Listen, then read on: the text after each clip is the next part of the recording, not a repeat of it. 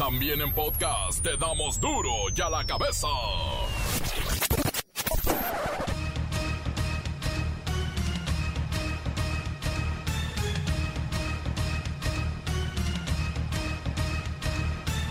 Jueves 24 de junio del 2021, yo soy Miguel Ángel Fernández y esto es la información en duro y a la cabeza, sin censura.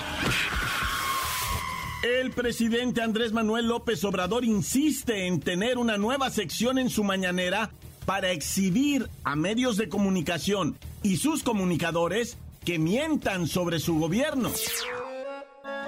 Yo les adelanto que vamos a tener un día, tampoco toda la conferencia, pero vamos a invitar a, alguien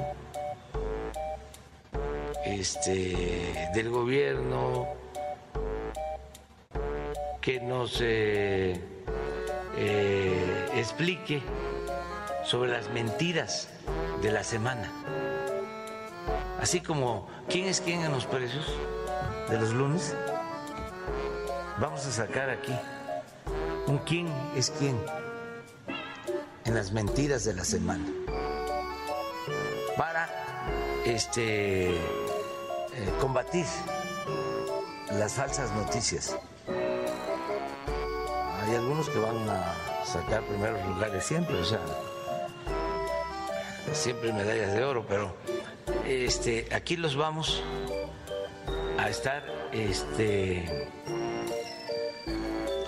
em, exponiendo y también informándole a la gente, porque hay quienes se tragan todo eso. Y hablando de mentir, porque hay gobiernos que mienten y a esos no los exhiben. Pero mire, el gobernador de Nuevo León, Jaime Rodríguez Calderón, reconoció haber mentido al afirmar que 17 personas desaparecidas en el tramo carretero Monterrey-Nuevo Laredo habían sido rescatadas por su gobierno y el de Tamaulipas. La verdad es que regresaron a casa por su propio pie, ya sea porque sus familiares pagaron el rescate o porque fueron liberados, pero por los delincuentes. La Secretaría de Educación Pública anunció su calendario escolar 2021-2022. Inician clases el 30 de agosto. Adultos mayores exigen a la cadena de supermercados Walmart que los reinstale embolsando el mandado para ganarse unas propinas. La tienda asegura que son sus clientes quienes se niegan a que otros manipulen sus productos por la pandemia. Los ciudadanos y protocolos contra el COVID-19 deben continuar hasta el momento. Han muerto 1.183 personas que ya estaban vacunadas. Esta mañana colapsó un edificio de 12 pisos en Miami, Florida. Entre los escombros buscan a un sobreviviente. Se confirma una persona muerta y ocho desaparecidos. Nadie sabe por qué se vino abajo. El reportero del barrio es el ente informador de las notas duras y rojas. La bacha y el cerillo, bueno, siguen con su fiesta del fútbol. Y nosotros tendremos la sección favorita de muchos, los mensajes de audio. Esos se envían al 664-485-1538. Gracias, gracias por esos mensajes. Comencemos con la sagrada misión de informarle porque aquí no le explicamos las noticias con manzanas, no las explicamos con huevos. Llegó el momento de presentarte las noticias como nadie más lo sabe hacer. Los datos que otros ocultan, aquí los exponemos sin rodeos. Agudeza, ironía, sátira y el comentario mordaz. Solo en duro y a la cabeza. ¡Arrancamos!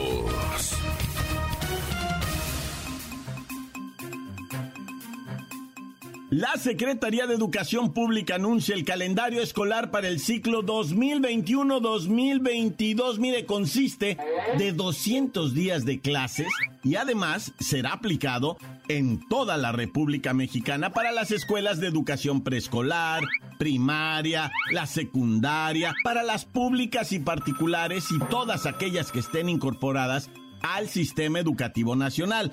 Vamos con la maestra Hortensia Simbarón, gracias por estar con nosotros. ¿Cuándo regresan a clase los angelitos, maestra? ¿Qué pasó, hijo? Muy buenas tardes, hijo. Ay, pues el nuevo calendario escolar dice que las clases iniciarán el próximo 30 de agosto, hijo, y concluirán el 28 de julio de 2022. Pero para esto, quiero solicitar el apoyo de voluntarios para que participen en las jornadas de limpieza en las escuelas, hijo. ¿Ah? Las cuales tendrán lugar los días 11, 12 y 13 de agosto de 2021. Pero estén pendientes de las indicaciones de los directores del plantel donde estudien sus hijos. Ya ve, ahora que estuvo cerrado con la pandemia, cómo vandalizaron los vagos. Aparte les falta una manita de pintura y sacar toda la basura, hijo. Porque ahí se metieron a orinar los vagos. Bueno, la siguiente pregunta sería obvia, maestra Hortensia Sin varón. Me imagino que usted ya se la adivinó. ¿Regreso virtual o presencial? Todos nos hacemos esa pregunta, hijo, y de verdad que depende totalmente del gobierno del estado donde radiquen. Ciertamente, la Secretaría de Educación Pública ya tiene programado periodo de valoración diagnóstica para analizar esta situación, hijo. Insisto, deben estar muy pendientes del color de semáforo en el que se esté en su localidad. Y lo que a todos nos interesa, maestra, vacaciones y días festivos, ¿pa' cuándo? Ay, bendita fecha. Pues mira, hijo, vamos a tener 10 días hábiles para las celebraciones navideñas. Del 20 al 31 de diciembre de 2021. También nos echaremos 10 días para Semanita Santa, que comprenderán del 11 al 22 de abril de 2022. Y para verano le corresponden por lo menos 20 días, hijo, que iniciarán el 29 de julio de 2022 y su conclusión se dará a conocer hasta la publicación oficial del calendario escolar 2022-2023.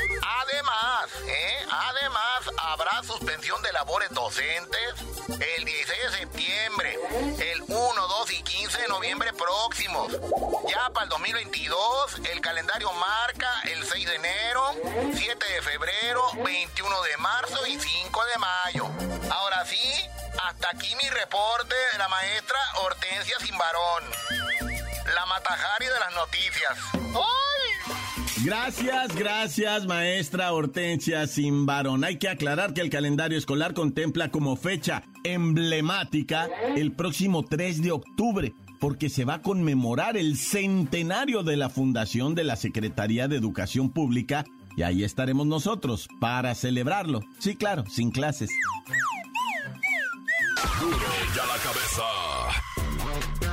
La siguiente información, amigos de Duro y a la cabeza, es delicada. Debe ponerse mucha atención y cuidado. Mire, la Secretaría de Salud informa que hasta hoy 16.091 personas se contagiaron de COVID-19 cuando ya habían recibido al menos una dosis de la vacuna. Además, 1.183 personas de esta lista han fallecido. La Secretaría de Salud explica que esto se debe a que la protección de estos biológicos que nos están aplicando no es de 100%. Vamos con Luis Ciro Gómez Leiva, hay que poner atención a toda esta información. Miguel Ángel, amigos de Duro y a la Cabeza, los datos recabados hasta ayer por la Secretaría de Salud revelan que la incidencia de enfermedad y muerte es menor en quienes ya tienen el esquema completo de una o dos dosis, según la vacuna de que se trate. De las personas que recibieron biológicos de dos inyecciones, han enfermado 9.713 que tenían la primera aplicación, 3.391 con la segunda y 2.336 individuos 14 días después de completar el esquema de dos inoculaciones. Hasta el momento se reportaron 997 decesos con primera dosis, 119 con la segunda y 47 con inicio de síntomas después de la segunda inyección. En cuanto a la vacuna Cancino, de una sola dosis, han habido 651 casos y 20 decesos después de 21 días.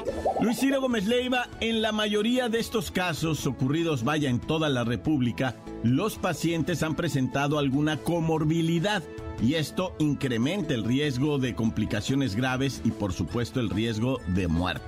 Efectivamente, también la Secretaría de Salud reconoce que no se puede hablar de una falla, porque se debe tomar en cuenta la posibilidad de que las vacunas se apliquen cuando las personas ya portan el virus o se infecten cuando su organismo está generando los anticuerpos.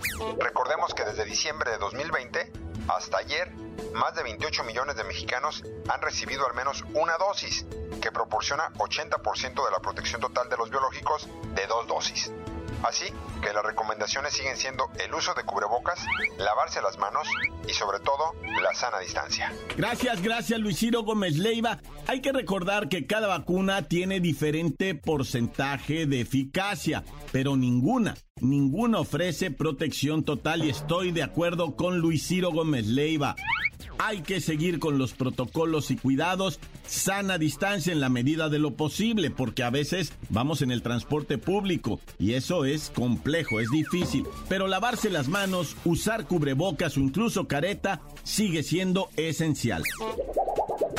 Encuéntranos en Facebook, facebook.com, diagonal duro y a la cabeza oficial. Estás escuchando el podcast de duro y a la cabeza. Síguenos en Twitter, arroba duro y a la cabeza. Les recuerdo que están listos para ser escuchados, claro, los podcasts de Duro y a la cabeza, las cápsulas del reportero del barrio, que también le llaman podcast, ¿verdad? Y la bacha y el cerillo. Ahí búsquelos en el Facebook, en la cuenta del reportero del barrio de Duro y a la cabeza. Duro y a la cabeza. Ahora es tiempo de ir con las notas duras, las que conmueven, las que no quisiéramos dar, pero para eso está el reportero del barrio.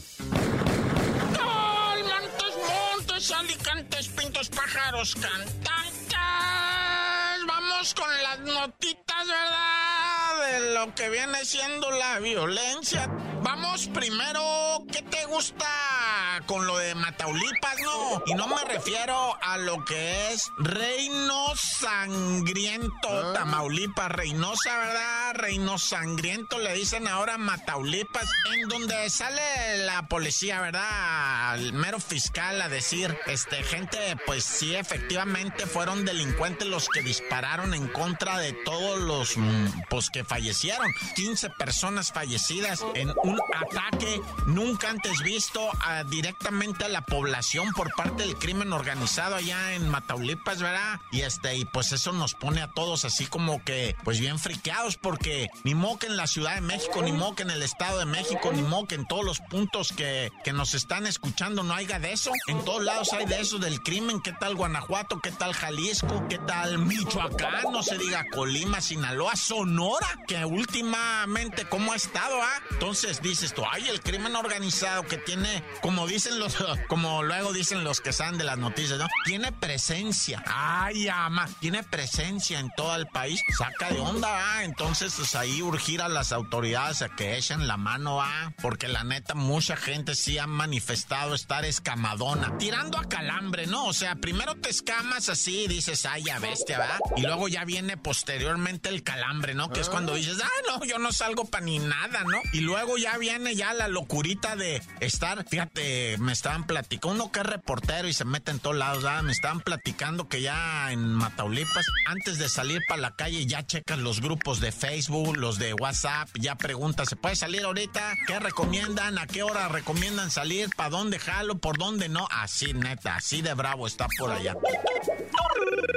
Oye, y aquí tengo un paisita que fue ejecutado en Ecaterror de un balazo en la parte, ¿cómo le llaman los estos? Este, en, en la parte cefálica, ¿no? Hijo de, ¿cómo le dicen cosas al inventa? Bueno, no inventen, es real, así se llama, pero bueno, en la extremidad superior del área cefálica fue impactado de un tiro este compa a un lado de una gasolinera, güey. Y los mismos trabajadores de la gasolinera no se dieron cuenta, ellos veían veían al compita acostado en la jardinera y decían, ¡y qué borrachera trae ese vato, ah! Oye, pues vamos a tumbarle con el reloj, decían. Y luego trae un morral colgado de lado, algo bueno ha de traer en ese morral. Lo tumbamos y se arrimaron ahí los trabajadores. Digo, no, no es cierto, no, nomás, bueno, ellos dicen que, que se arrimaron en buena lid, ¿va? Vamos a creerles. Y cuando van viendo, no, el pobrecito estaba deceso, ¿va? Alguien con mala intención le dio un tiro en la cabeza, güey. Y, y pues ahí quedó muerto. Pero, pero a la fecha no hay un testigo que diga, esto fue lo que pasó, se bajó de un carro, lo bajaron, lo pusieron, no, no se sabe nada de este cadáver encontrado, ¿verdad? Se dice que es más o menos de 40 años, pero pues de ahí en fuera, nada de nada. Le, llaman ahí Avenida Central, ¿verdad? En la colonia Venta del Carpio. Nah, ya. En Toluca fue encontrado el cuerpo visiblemente torturado, maniatado y envuelto con una bolsa de plástico y una cobija, ¿verdad? Eh, un hombre igualmente de aproximadamente 40 años de edad estaba, bueno, asesinado, ¿verdad? Dicen que pudo haber sido una venganza de delincuentes. Lo que te decía el otro día, va, que nada más dicen, no, pues es ajuste de cuentas y, y ya lo como que lo archivan, va. Pero bueno, esto fue en San Diego de los Padres. Qué curioso nombre tiene San Diego de los Padres, que está al norte de Toluca, pero acá donde estoy yo se llama Los Padres de San Diego, que es otra cosa, es un equipo de béisbol, ¿verdad? Y allá es San Diego de los Padres y acá es Los Padres de San Diego. Anaya.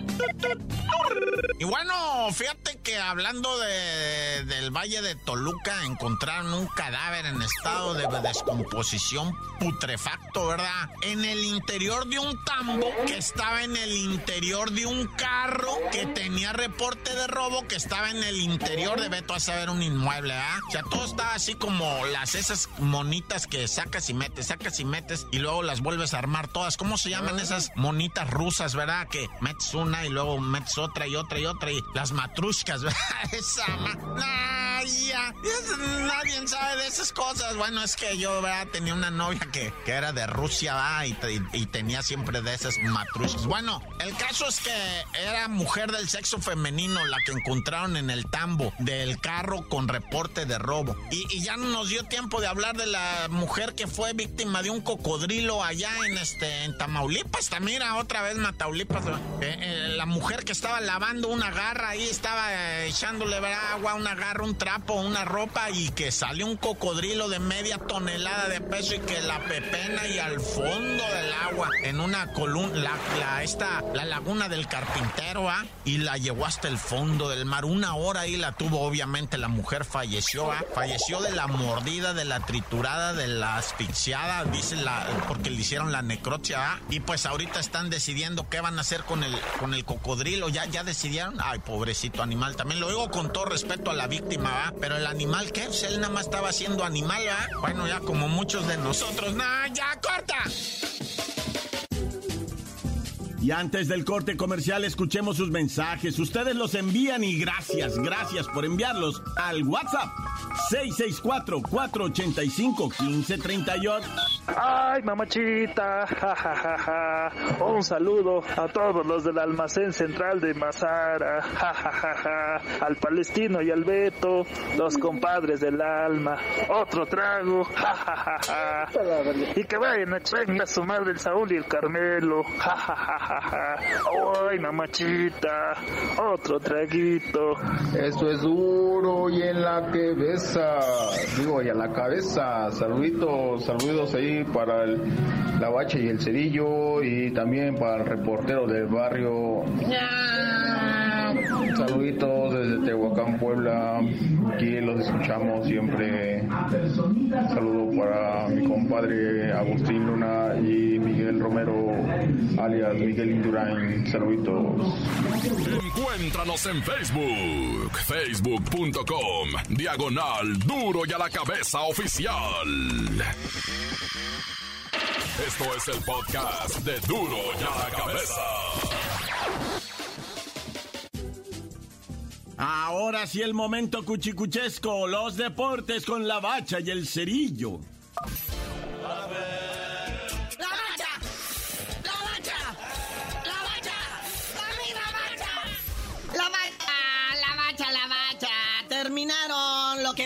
viene siendo los juegos de los grupos, o sea, se los partidos de la Eurocopa de fase de grupos, y esto se pone bonito con los octavios de final. Arrancan el próximo sabadito, ay, ¿qué tal empezar con Gales y contra Dinamarca? No, con Gales ya no, por favor.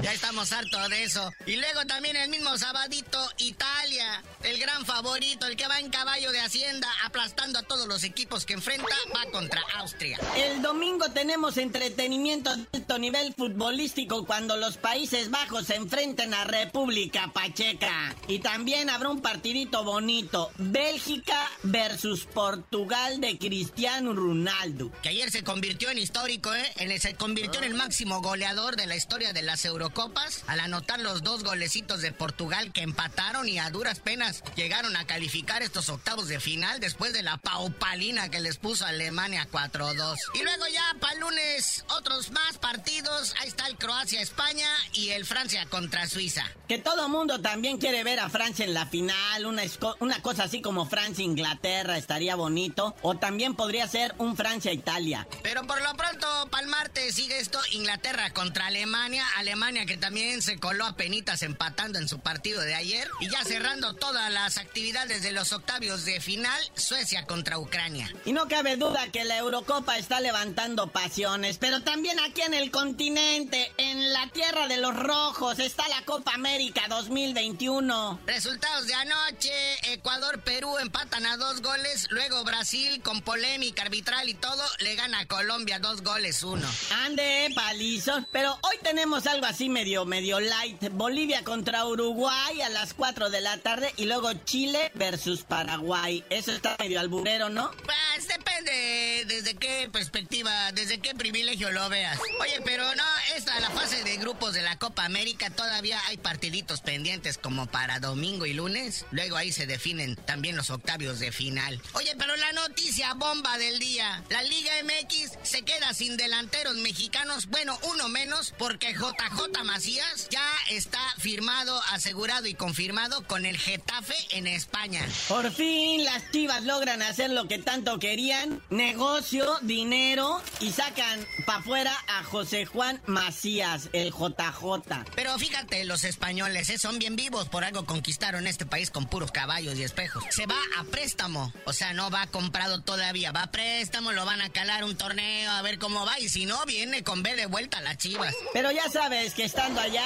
se encarece, o sea, sube de precio, como quiera que sea, pisar Europa ya pone en tu contrato unos cuantos miles de euros más. Y fíjate, el que se lo lleva es el director técnico Michel González, aquel que dirigió un torneo aquí a los Pumas de la UNAM. Y como que este JJ Macías cuando jugaba en el León le llenó el ojo. Y ahora que tiene chance, pues se lo lleva ya a tierras españolas a ver qué onda. Oye, pero estamos diciendo que nos quedamos sin delanteros mexicanos en lo que viene siendo la Liga MX. El único que nos queda es al yucateco Henry Martin. Santiago Ormeño, pues ya ese prácticamente es peruano, aunque haya nacido en México, pero ya alineó con la selección de Perú. Y el otro que nos quedaba, pues era el JJ Macías. O sea, porque los ahí tenemos otros goleadores mexicanos, pero no son delanteros, son mediocampistas. No, pero por eso tenemos que estar ahorita ya legalizando gente, mano, porque la neta se nos está yendo el talento. Pues ahí está Funen Mori alzando la manita, diciéndonos, che, che, no se preocupen, no los abandonamos, che. Vaya mexicano que vamos a tener. ¿Y qué pasa con nuestro chicharito que está anotando goles y no me lo convocan? Ahí está anotando su octavo gol del torneo. Eh, después de tres jornadas de no anotar, Chicharito se reencuentra con el gol, dándole la victoria a su equipo, el LA Galaxy. Y otro que también anotó ayer es Carlitos Vela. Ese no había anotado en todo el 2021. Ya ves que ayer estábamos hablando de él.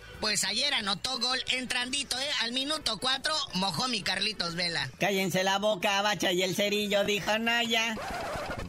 Pero bueno, carnalito, ya vámonos, sin antes felicitar, ya que hablamos de argentinos, a este argentino lo habíamos de naturalizar, es Lionel Messi, Juan Lionel Messi, porque nació en un 24 de junio, el mero día de San Juan.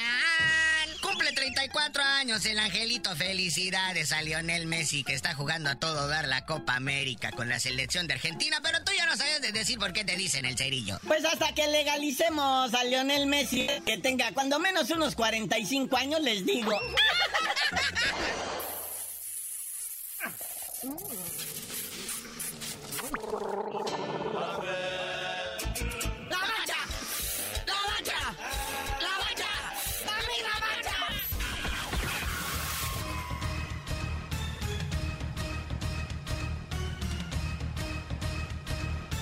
Por ahora hemos terminado, no me queda más que recordarles que en duro y a la cabeza no le explicamos las noticias con manzanas, no, aquí las explicamos con huevos. Por hoy el tiempo se nos ha terminado. Le damos un respiro a la información, pero prometemos regresar para exponerte las noticias como son. Duro y a la cabeza es Miguel Ángel Fernández, Arturo González, Evi González y la producción de Luis González, el señor X. Una producción original de MBS Radio.